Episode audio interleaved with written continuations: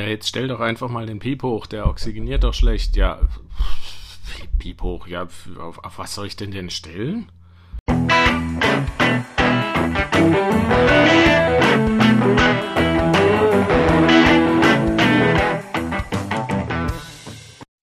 Hallo und herzlich willkommen zum Kochbuch Anästhesie, der Podcast von Anästhesisten für Anästhesisten und welche dies noch werden wollen. Ja, heute soll es mal wieder um ein Thema in, äh, um die Beatmung gehen, im Kreis der Beatmung. Und zwar, es geht um den Piep. Ähm, ich glaube, jedem, ist klar, man stellt bei einer Beatmung immer eigentlich als eins der ersten Sachen den Piep ein, in der Anästhesie und in der Intensivmedizin auch. Ähm, jetzt ist die Frage, äh, wie hoch soll man den denn eigentlich einstellen? Na, ähm, in der Anästhesie stellt man ihn meistens irgendwo zwischen 5 und 8 ein. In der, auf der Intensivstation lacht man immer drüber, weil 5, er Piep ist kein Piep. Da muss man mindestens erst ab 10 anfangen und das geht dann 15, manchmal 20 hoch. Ja, äh, gibt es da irgendwelche Möglichkeiten, sich das irgendwie gescheit einzustellen? Man muss ein bisschen ähm, dieses Thema äh, auf, von zwei Seiten betrachten. Einmal die Anästhesie ähm, was passiert in der Anästhesie ähm, und was passiert auf der Intensivstation. In der Anästhesie ist es so, dass die, ähm, wenn man eine Allgemeinanästhesie eingeleitet hat, dann verringert sich die FRC, diese funktionale Residualkapazität, und einmal durch die Rückenlage und dann natürlich aber auch durch die Relaxierung. Äh, jetzt ist es so, wenn diese FRC unter einen bestimmten Wert fällt, dann ähm, kommen, können die kleinen Atemwege sich verschließen. Ähm, das wird äh, Closing Capacity oder Verschlusskapazität genannt. Und ähm, das ist jetzt so, dass wenn die Verschlusskapazität steigt jetzt mit dem Alter an und man sagt ungefähr mit 44, 45 als grober Anhalt, ist die Verschlusskapazität ungefähr die FAC vom liegenden Patienten. Also sprich, wenn die FAC ähm, jetzt kleiner als die äh, äh, Verschlusskapazität wird, dann kollabiert, kollabieren Lungenareale und die werden aber trotzdem noch perfundiert und damit hat man einen Schand. Ne? Und damit wiederum, wie immer beim Schand, eine Beeinträchtigung der arteriellen Oxygenierung. Ja gut, ähm, jetzt ist so, das kann man äh, natürlich ein bisschen äh, gegenarbeiten indem man einen Piep einstellt. Da sind wir wieder da.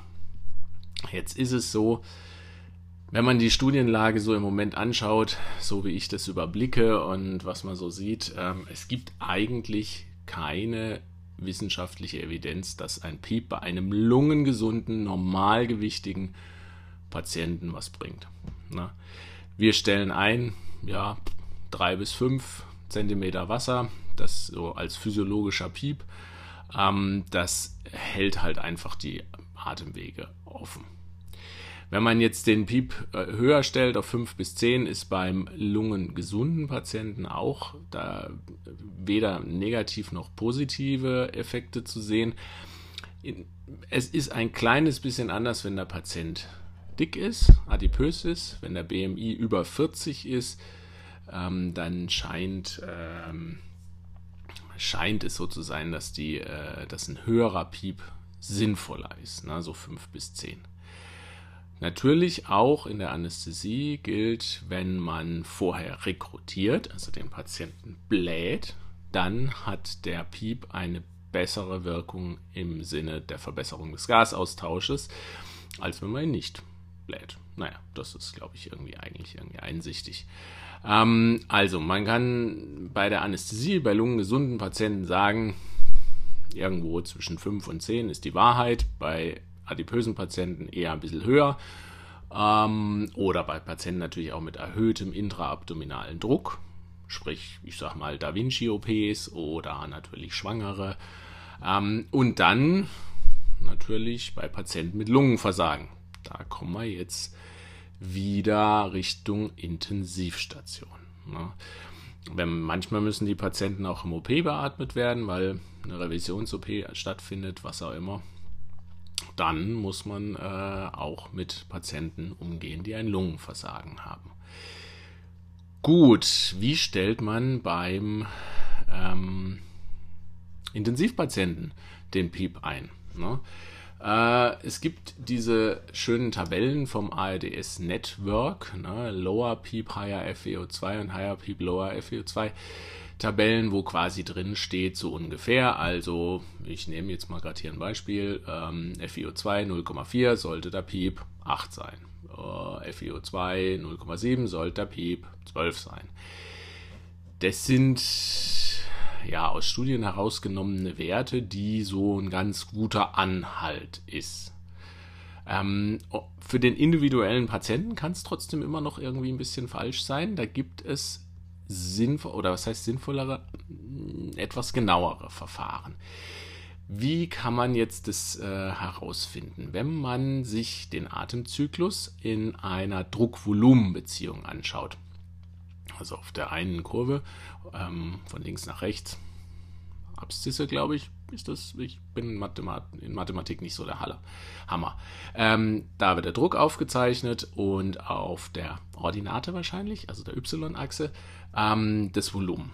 Ja, dann ist die, äh, der inspiratorische Anteil so eine sigmoide Kurve, so eine S-Kurve. Unten ist es, also von, von, vom Mittelpunkt ausgehend, ein flacher Teil mit ansteigender Compliance. Dann gibt es einen geraden Verlauf mit ungefähr gleichbleibend konstant große Compliance und dann ein Bereich abnehmender Compliance in der ganz hohen Druck, äh, im ganz hohen Druckbereich. Und wenn man jetzt da hinguckt, gibt es zwei Punkte, die wichtig sind. Und zwar einmal der untere Umschlagpunkt äh, und einmal der obere Umschlagpunkt.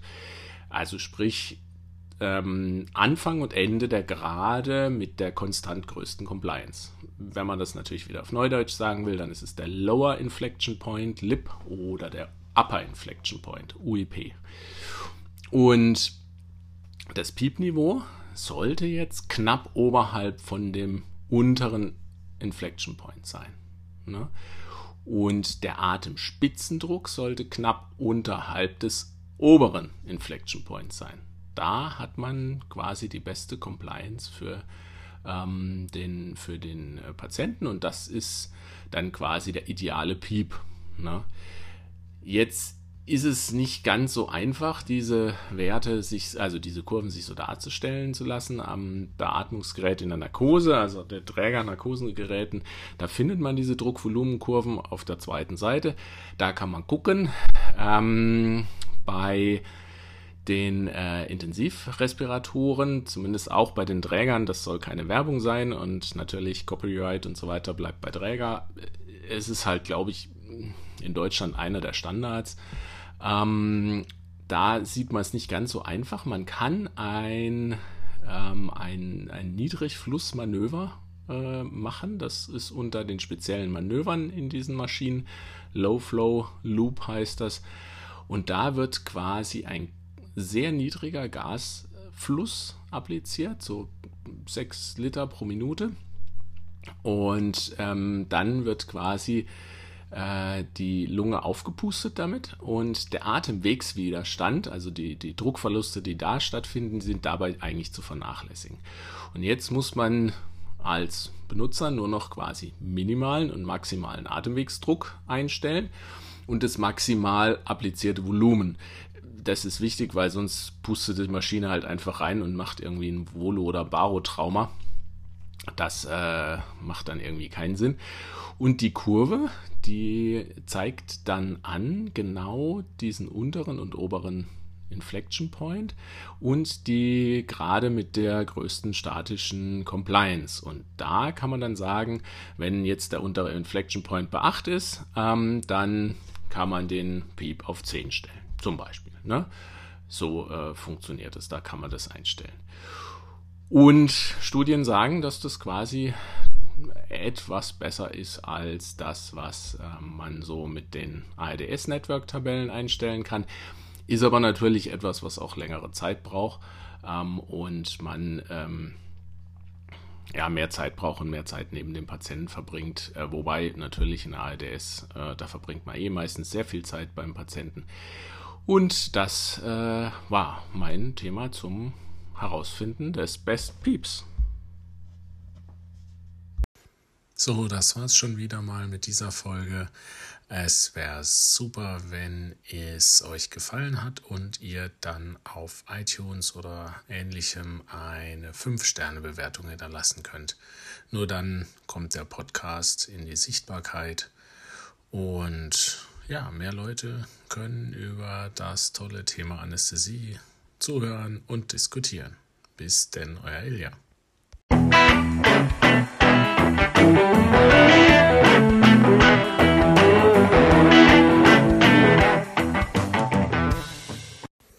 Wir wenden hier bei diesem Podcast größte Sorgfalt an, um korrekte Informationen rund um die Anästhesie zu geben.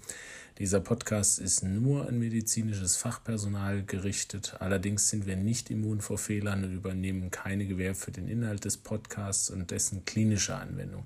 Jeder ist für sein Handeln selber verantwortlich und wir empfehlen diesen Podcast nicht als einzige Grundlage für die Behandlung von Patienten zu verwenden.